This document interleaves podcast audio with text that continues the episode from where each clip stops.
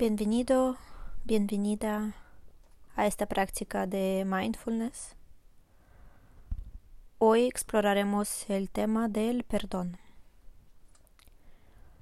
para así poder empezar a curar nuestra relación con el pasado y abrir espacio para la felicidad.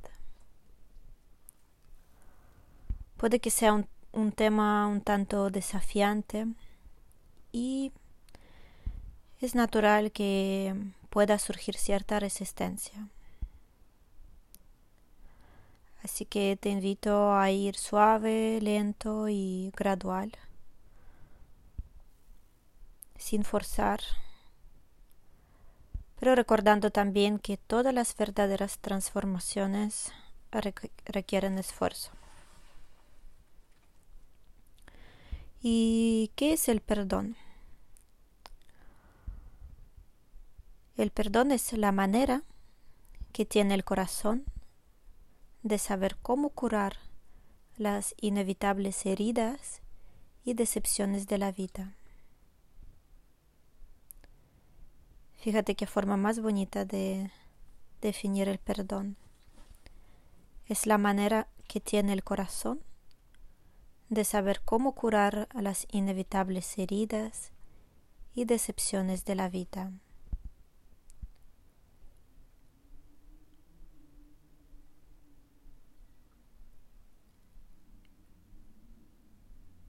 El perdón como el amor, la compasión y la alegría se puede cultivar conscientemente.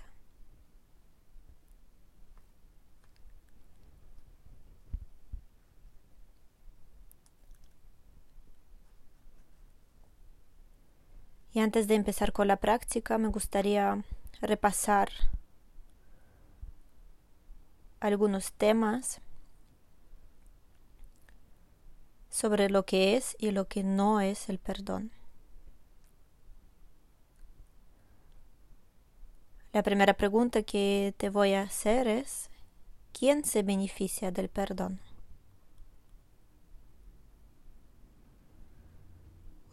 usualmente actuamos como si el perdón fuera un regalo que hacemos a otra persona.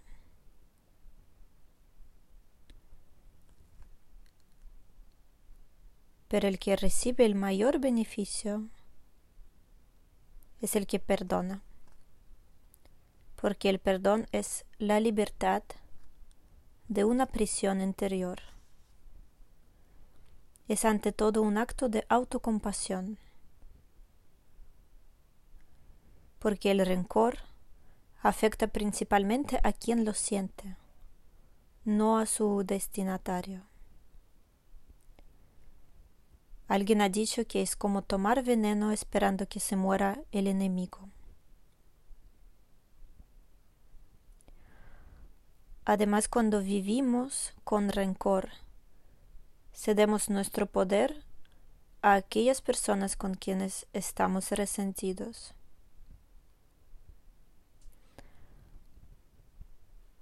Perdonar implica responder desde un espacio de sabiduría en lugar de reaccionar desde el resentimiento. ¿Son lo mismo el perdón y la reconciliación? No. Perdonar es un proceso de dejar ir, no de excusar a la otra persona, ni tampoco de reconciliarse con ella. Perdonar significa liberar el propio corazón y soltar la ira y el deseo de venganza. Puedes perdonar a alguien y mantener la decisión de no volver a verle jamás. El acto de perdonar le resta importancia a la ofensa o exime de responsabilidad a quien se perdona. Tampoco. Perdonar no minimiza, condona ni le resta importancia a la ofensa. Lo que hacemos es librarnos del rencor y la ira. ¿Es el perdón signo de debilidad o fortaleza. El perdón exige fortaleza interior.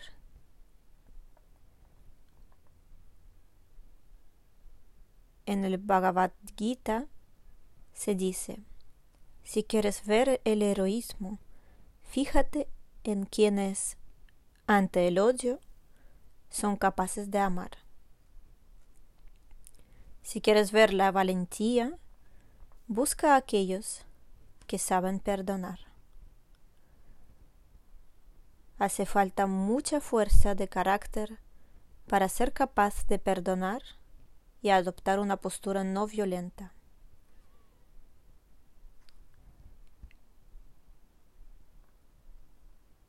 ¿El perdón es un proceso o se produce en un momento?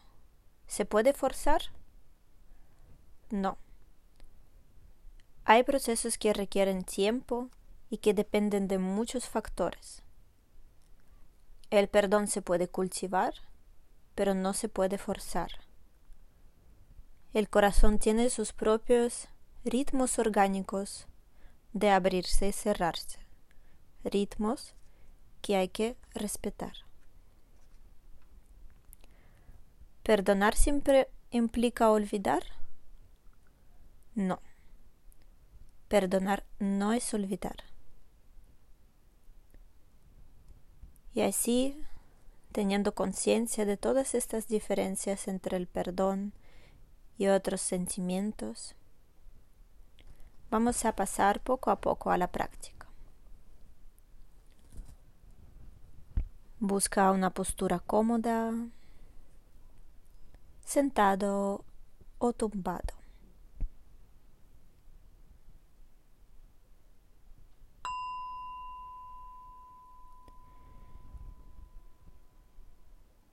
Empieza con tres respiraciones lentas y profundas. Con cada exhalación, soltando los pensamientos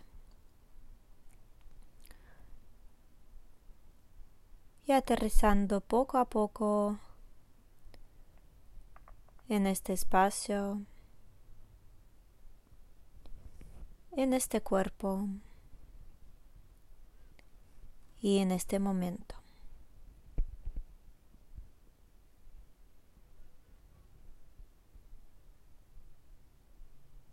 Permite que la respiración vuelva a su ritmo natural y lleva tu atención a la región del pecho. imaginando que inhalas y exhalas desde este lugar. Y observa cómo te sientes ahí en este momento, justo en el centro del pecho.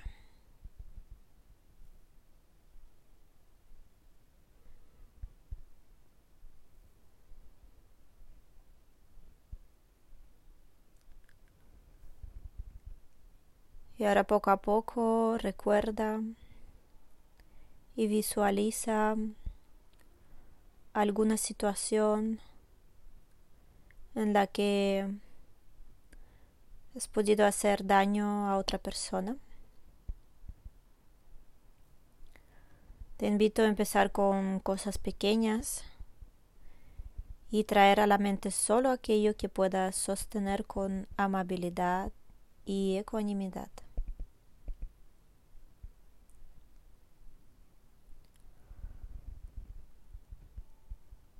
Toma todo el tiempo que necesites para imaginar y visualizar la situación.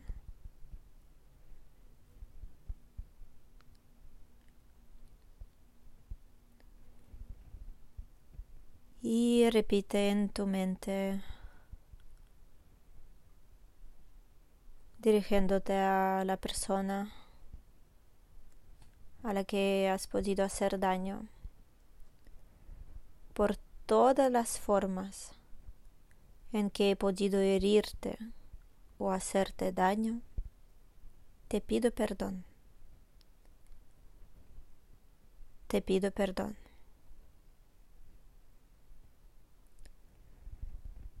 Permitiéndote recordar y sentir el miedo, el dolor, la ira o la confusión que te llevaron a hacer daño a esa persona.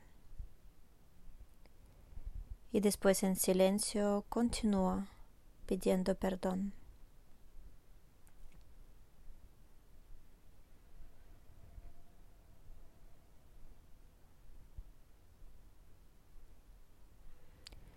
Y poco a poco vuelve de nuevo a tu respiración. Haz un par de respiraciones lentas y profundas, dejando ir todos los recuerdos, aterrizando de nuevo en el momento presente.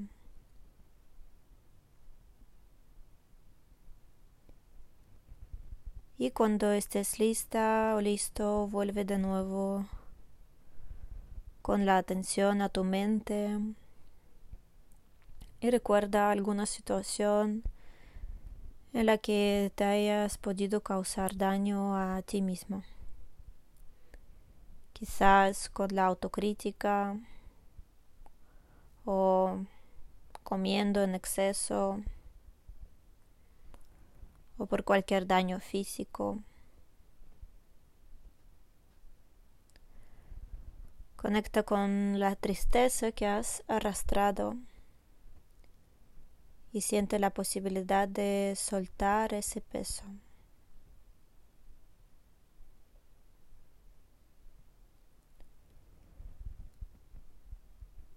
Por todas las maneras que me he hecho daño. a partir de mi miedo, dolor o confusión. Me perdono. Me perdono. Me perdono.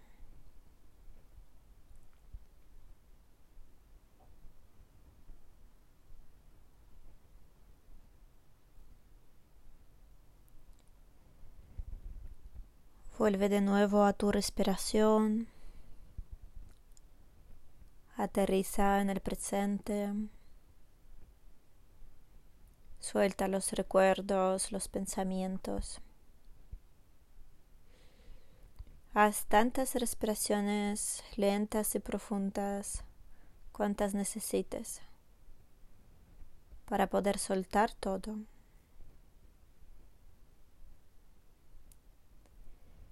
Y cuando estés listo o lista, piensa en alguna persona que te haya podido herir o hacer daño. Es muy importante empezar con heridas pequeñas, no las más difíciles. Hay tantos modos en que hemos podido ser heridos por otros, a través de hechos, pensamientos o palabras.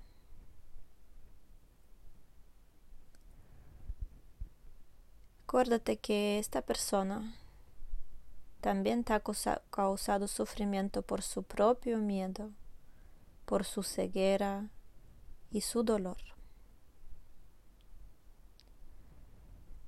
Siente que puedes quitarte este peso del dolor extendiendo paulatinamente el perdón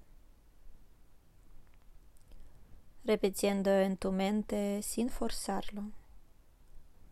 He llevado este dolor en el corazón demasiado tiempo. Tanto como puedo en este momento, te ofrezco mi perdón. Te perdono. Te perdono.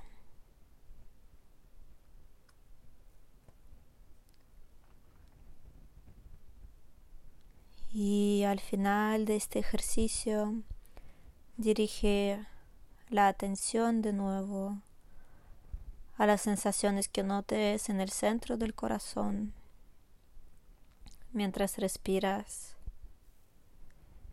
Intenta llenar de bondad cada inhalación y de paz cada exhalación. Inhala bondad exhala paz. Concluyendo esta práctica con un momento de celebración por tu coraje y tu compromiso de vivir con el corazón abierto. Que esta práctica te traiga beneficio y también a todos quienes te rodean.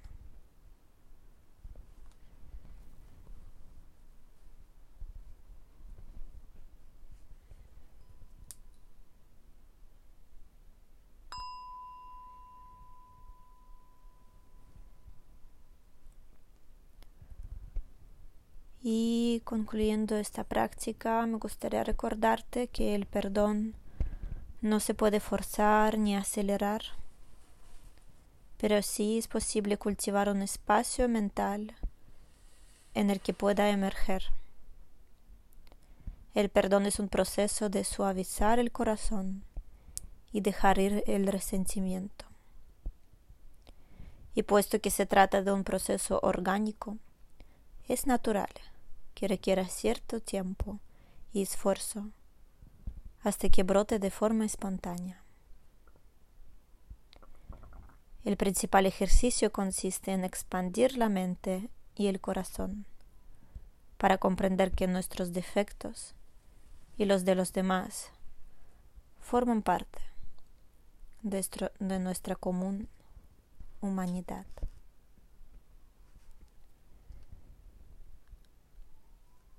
Esta práctica fue recogida de un libro de Margaret Cuyen y Gonzalo Brito.